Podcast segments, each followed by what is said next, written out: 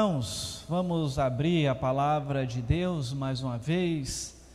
E agora no Salmo 13, livro dos Salmos, o de número 13.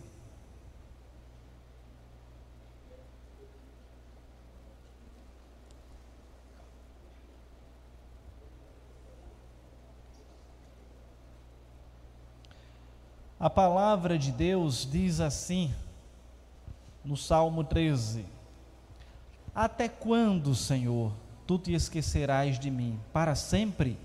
Até quando esconderás o rosto de mim? Até quando relutarei dia após dia com tristeza em meu coração? Até quando o meu inimigo se exultará sobre mim? Atenta para mim, ó Senhor meu Deus, e responde-me. Ilumina meus olhos para que eu não durma o sono da morte, para que meu inimigo não diga: prevaleci contra ele, e meus adversários não se alegrem com a minha derrota. Mas eu confio na tua misericórdia, meu coração se alegra na tua salvação. Cantarei ao Senhor, porque ele me tem feito muito bem. Cantarei ao Senhor, porque ele me tem feito muito bem. Diz assim o Salmo 13. Vamos orar, irmãos, mais uma vez. Pai eterno, obrigado pela tua palavra. E agora dá-nos, ó Senhor, a graça de podermos expor, ó Pai, aquilo que o Senhor falou por meio do teu servo Davi e da graça e misericórdia para que possamos entender também hoje, muito tempo depois, e sejamos assim edificados. No nome de Jesus pedimos isto. Amém. Irmãos, o Salmo 13 é uma oração de fé de um crente ao seu Deus. O, ao estudarmos, o, este, estudarmos esse salmo, vamos perceber que apesar dele mostrar uma perseguição, oposição e circunstâncias difíceis, ele vai mostrar também que o povo de Deus pode se deleitar em sua graça e em sua proteção. São mensagens explícitas que nós encontramos aqui nesse salmo. O Salmo 13 é um dos que foi escrito pelo rei Davi. E de acordo com o seu título, ao que parece, esse salmo era usado, como tantos outros, no louvor público de Israel, pois ele foi direcionado ao mestre de canto, também chamado de cantor mor, que era um tipo de ministro de música ali em Israel. Dessa forma, com, quando olhamos para a argumentação de Davi no Salmo 13, vamos perceber de maneira evidente que ele escreveu este salmo em um momento difícil da sua vida, em um momento que ele estava atribulado, em um momento que ele estava passando por grandes dificuldades. E assim há quem entenda que se refere, que a referência aos adversários no Salmo 13 pode ser tomada de forma literal. Então, seria possível que o salmista estivesse num contexto de guerra, num contexto de batalha, num contexto em que estivessem conspirando contra a sua vida. Como momentos assim não eram raros na vida do rei Davi. Então, se esse for o caso, não é possível determinar qual desses episódios. Poderia ser quando estivesse fugindo de Saul, ou quando na fuga também de Absalão, seu filho, ou tantos outros momentos na vida do salmista. Há também alguns comentaristas que vão sugerir que isso possa ter ocorrido em outras circunstâncias. Os seus adversários poderiam ser tomados não de maneira literal, mas de maneira simbólica.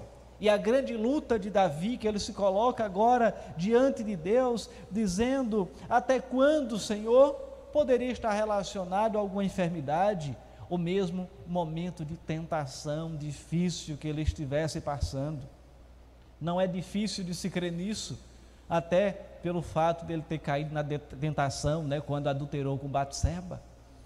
E dessa forma, vamos então é, perceber que seja como for, a maior aceitação dos estudiosos está relacionado a que sejam inimigos literais em contexto de batalha, em contexto de guerra. E percebemos então que o salmo ele pode ser dividido em duas partes. A primeira, do verso 1 ao 4, vamos encontrar as manifestações de desespero de Davi. E a segunda parte, os versos 5 e 6, ou 5 e 6, as manifestações de alegria e confiança pelo livramento do Senhor na sua vida. E é olhando então para essas duas partes principais do salmo, que a gente pode propor o seguinte tema: Davi, sua dualidade de sentimentos e expressões. Davi, sua dualidade de sentimentos e expressões. E na primeira parte, nós vamos encontrar as expressões de desespero de Davi. O Salmo 13 começa com uma pergunta do salmista a Deus: Até quando, Senhor? Até quando, Senhor? O salmista repete essa pergunta outras três vezes neste mesmo salmo. E essa pergunta ela expressa de maneira clara a agitação de Davi, a angústia de Davi diante da realidade que ele estava enfrentando.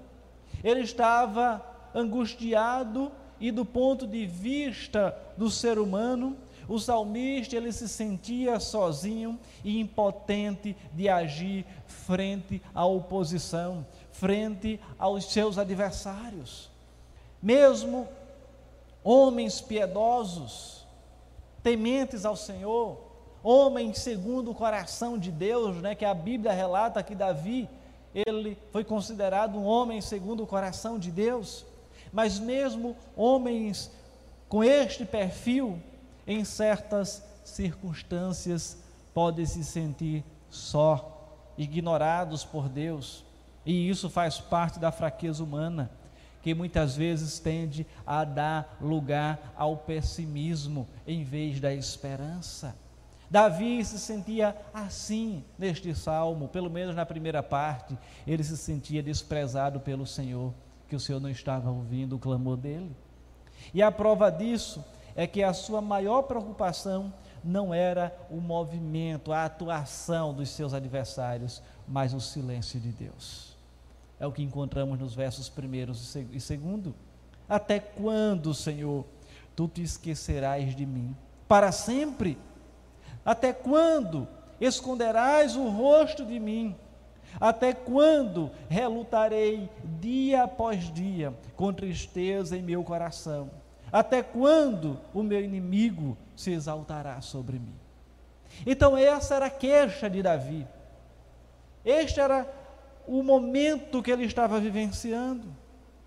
E muitas vezes, irmãos, nos sentimos assim e tomamos em nossas orações essa mesma pergunta do salmista.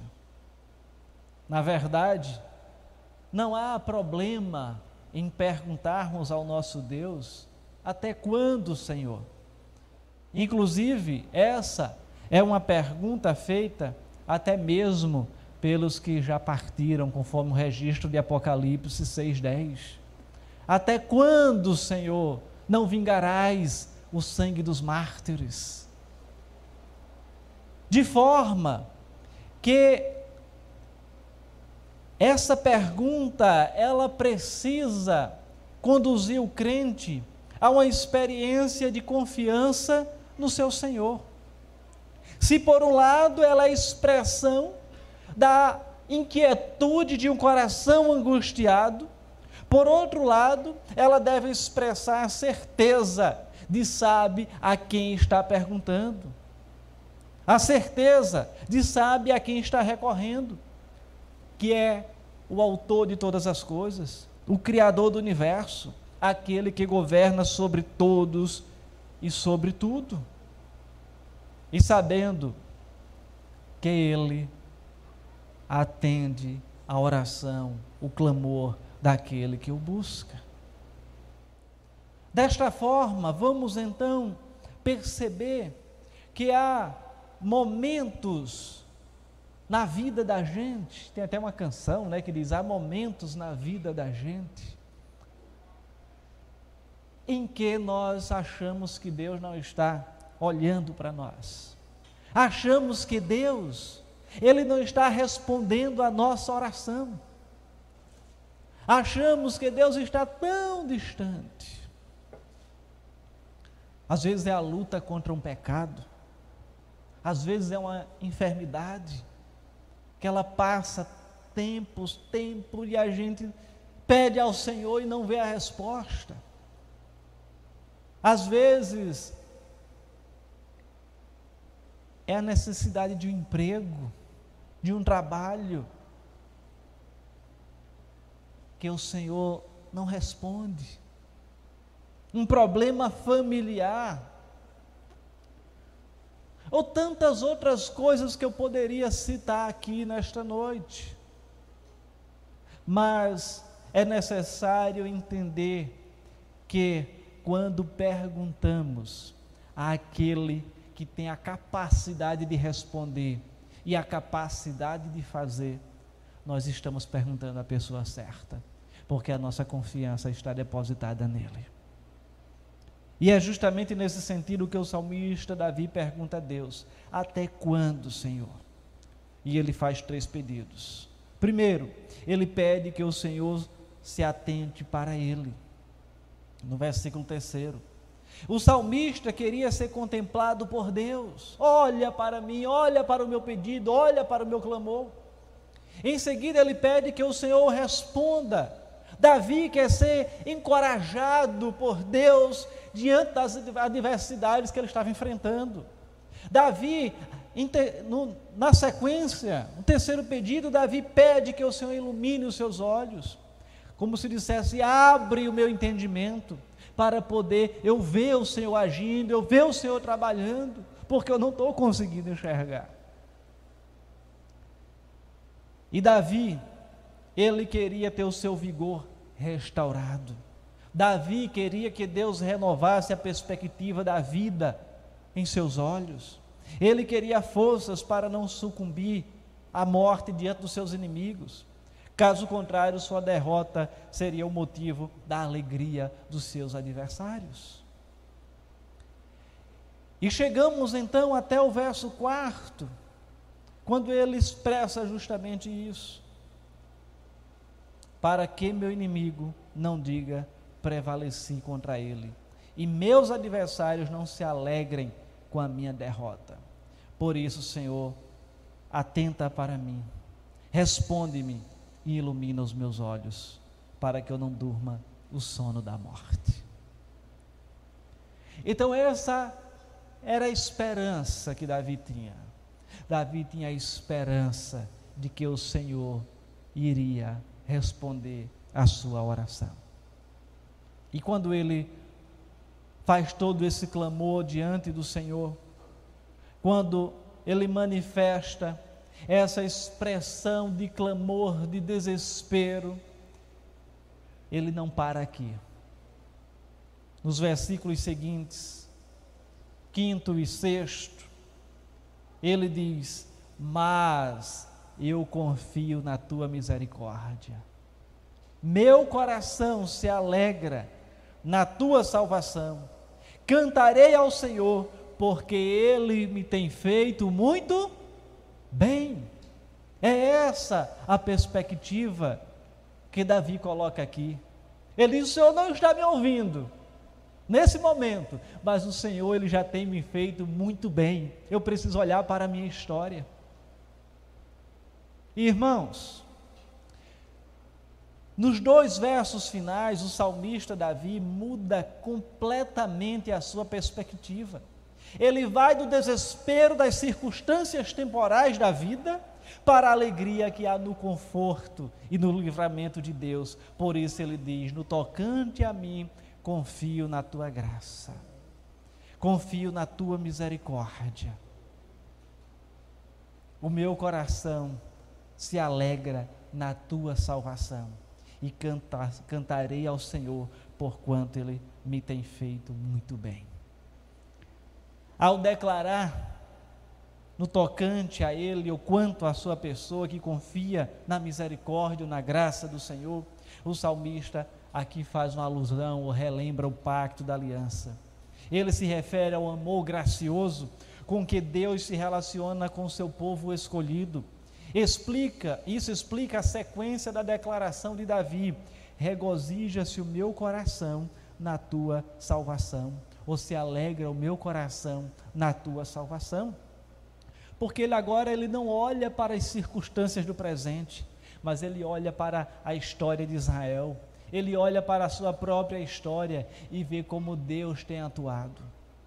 Irmãos, esse é o caminho das pedras que Davi dá para nós, que ele indica para nós.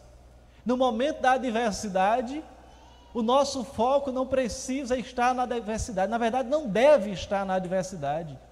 Precisamos olhar para o Deus, clamar sim, até quando, Senhor, precisamos clamar ao Senhor, mas também confiar nele, sabendo que ele vai agir no tempo dele, no tempo oportuno, no tempo que ele mesmo determinou. E para fortalecer essa confiança, é necessário olhar para a história, olhar para a história do povo de Deus que está registrado na palavra dele, e olhar para a nossa própria história como Deus já atuou de maneira grandiosa na nossa vida. E não vai ser então nesse momento de desespero, nesse momento de angústia, que Ele vai nos desamparar.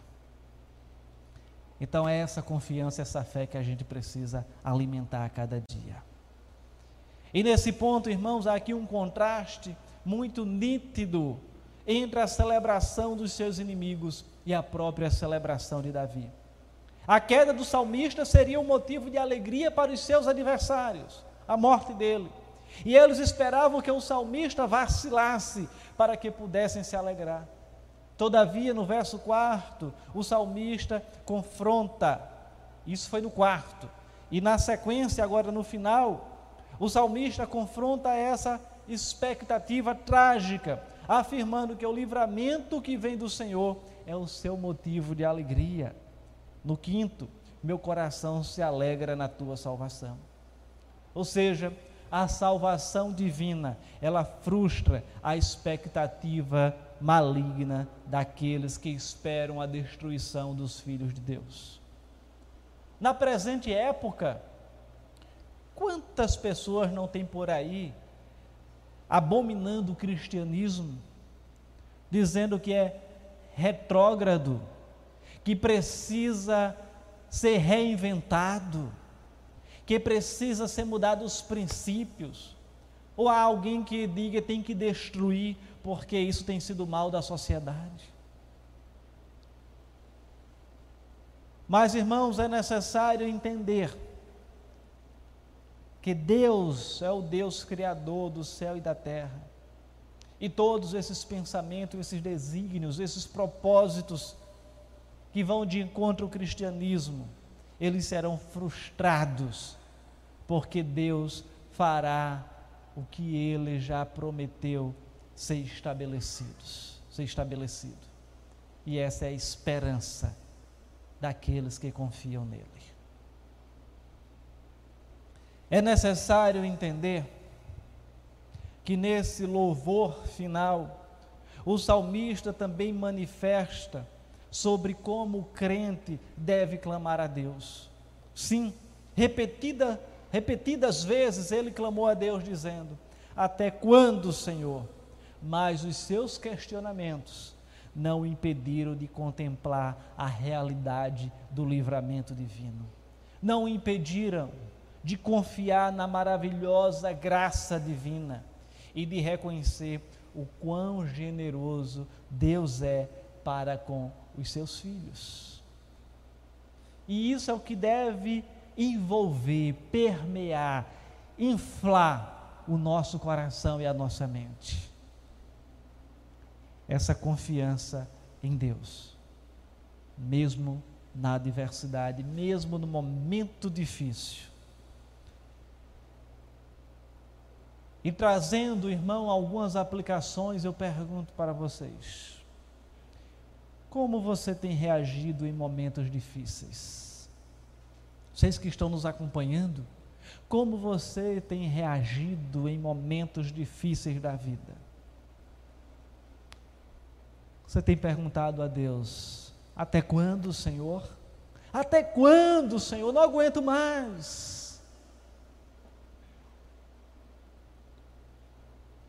E o que esta pergunta ela tem representado? Um ato de desespero ou um ato de confiança naquele que tudo pode resolver? Muitas vezes é um misto, né, irmãos? É um desespero, mas repleto de esperança, repleto de fé, dizendo: Eu sei que o Senhor vai me contemplar no tempo dele. E assim, no Salmo 13, a dor de Davi o levou à adoração. A inquietação de Davi acabou aperfeiçoando a sua convicção nas promessas imutáveis de Deus, ou seja, que não mudam. E nós, como crentes, resultantes do pacto da graça, precisamos render graças em tudo, até mesmo pelos momentos difíceis, pois, embora eles sejam momentos de dor, Deus continua assentado sobre o seu trono governando todas as coisas e cuidando de maneira providente, providencialmente do seu povo e dos seus filhos. Mesmo que a gente em dados momentos não alcance aquilo que a gente quer. Mas o simples fato de acordarmos é resultado da providência de Deus. O simples fato de levantarmos, de enxergar, de falar, de poder fazer um determinado movimento, é providência de Deus nas nossas vidas. E sabe qual deve ser uma das nossas primeiras atitudes do dia? Agradecer. Quando a gente manifesta o sentimento de gratidão, as demais coisas vão se tornando diminutas, ou seja, menores. Porque o que tem invadido o nosso coração é o sentimento de gratidão. É olhar em tudo e encontrar a providência a graça de Deus e ser grato por isso. E se formos procurar, irmãos, encontraremos muito a agradecer ao Senhor. Ah, eu estou vivo, eu estou respirando. Ah, eu tenho com que me alimentar. Ah, eu tenho uma família. Ah, eu tenho um teto. Ah, eu tenho com que me vestir. Ah, eu tenho com que calçar. Ah, eu posso falar. Ah, eu posso me movimentar. Irmãos, é tanta coisa para agradecer. Que os problemas eles ficam pequenos quando a gente passa a desenvolver esse sentimento de gratidão não quer dizer que os problemas se extinguam, venham se extinguir. Eles permanecem. Mas a gente passa a olhar com outros olhos. E nós somos convidados a agradecer ao Senhor nesse instante. E eu quero convidá-los a fazer um exercício. Você vai escolher cinco motivos de gratidão. E logo em seguida, nós iremos agradecer por isso. Primeiro motivo.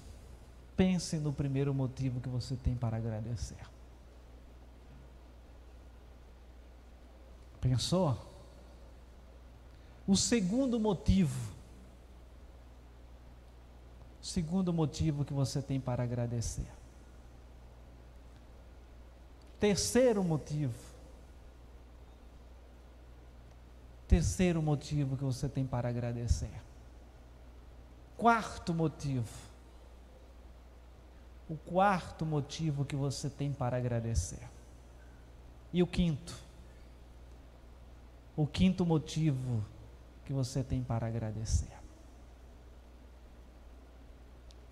Rememore esses cinco motivos. Feche seus olhos e rememore esses cinco motivos.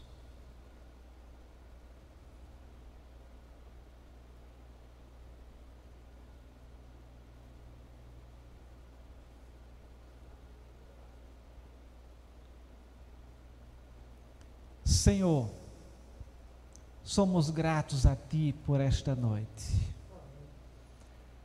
Somos gratos a Ti pelo privilégio de cultuar ao Senhor.